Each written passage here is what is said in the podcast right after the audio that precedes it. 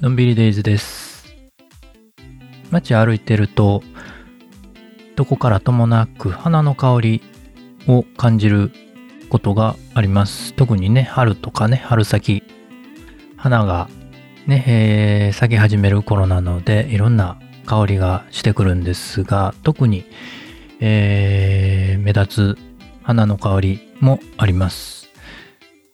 先日もちょっとね、えー散歩、カメラ持って散歩してたら、花の香りがして、周り見ても特にそれらしい花がなかったんで、何かなぁと思って、ちょっと先の方に目を移すと、えー遠くの方に小さく花らしきものが咲いてました。薄ピンク色の花で、陣長芸の花ですね。陣長芸と読むんですけれども、陳長芸と読んでも間違いではないみたいです。この陣長芸というのは三大香木の一つとされてて、他の二つは何かというと、金木犀と口なしですね。まあ、よく知られてる植物ですが、夏は口なし、秋は金木犀、そして春が陣長芸。香りがね、遠くの方まで届くということで、千里香って呼ばれることもあるみたいです。その姿に気づくよりも先にね、香りで存在に気づくというのは、秋の金木犀と同じですね。香りがいいのでね、香水になることもあるみたいなんですけれども、この陣長芸、花に精油がないので、香水の大量生産というのは難しいみたいですね。なので香水あるんですけれども、人工的に再現されたものみたいです。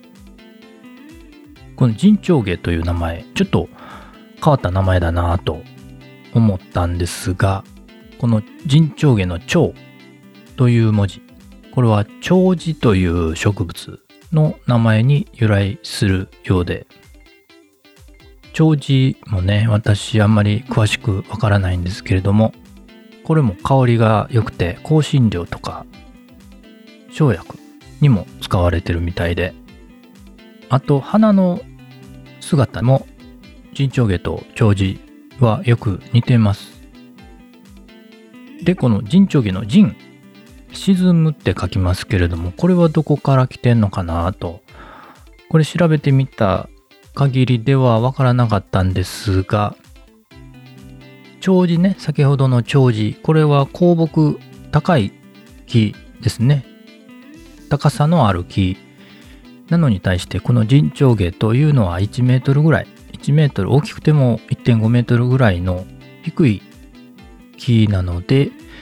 まあ、低く沈んだ長寿の花ということで、陣長芸という風になってるのかなと、これはまああくまでも推論ですが、まあ詳しい方、ご存知の方おられましたら教えていただきたいなと思います。3月になってね、今ちょうど陣長芸の花が咲き始めてる頃なので、公園とかね、宅地の庭とか花壇とかでもよく栽培されてますのでね、えー、陣長芸探しにカメラ持って散歩をしてみるというのもおすすめかなと思います。またね、写真ね、えーその時に撮った写真ノートの方に投稿しようと思ってます。この時はね、えー5時前。まだね、えー日は出てるんですが、だいぶ西の方に傾いてる時間帯で、その夕日をね、えー背にして、陣長毛の花を撮りました。カメラは富士フイルムの XE4。レンズはね、この時久しぶりに XF35mm の F1.4 をつけました。最近ね、ずっと XF60mm の F2.4R マクロというレンズをね、えーずっとつけっぱなしにして撮ってたんですけれども、今回は久しぶりにこの標準レンズと言われる焦点距離の XF35mmF1.4 を使って、え散歩してきました。やっぱり、えー紙レンズとね、えー言われるだけあって、いいですね。使いやすいし、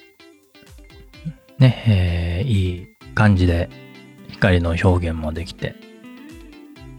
まあちょっとね、えーフレアとかね、ゴーストとか出ますけれども、それもね、えーいい味になってるんじゃないかなと。オールドレンズっぽい、わーっとした写真に撮れるレンズなのでね、草花写真撮る人のね、えーおすすめのレンズです。またノートの方にね、えー投稿しますんで、そちらの方も見ていただけると嬉しいです。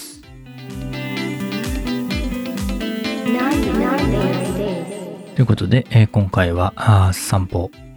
の途中で見つけた沈丁花の花についてお話ししました。今回の配信が役に立ったという方、今後も聞いてみたいという方はフォローしていただけると嬉しいです。感想やメッセージはお便りフォーム、Twitter ノートのコメントでお待ちしています。今日も元気に楽しく、のんびりデイズでした。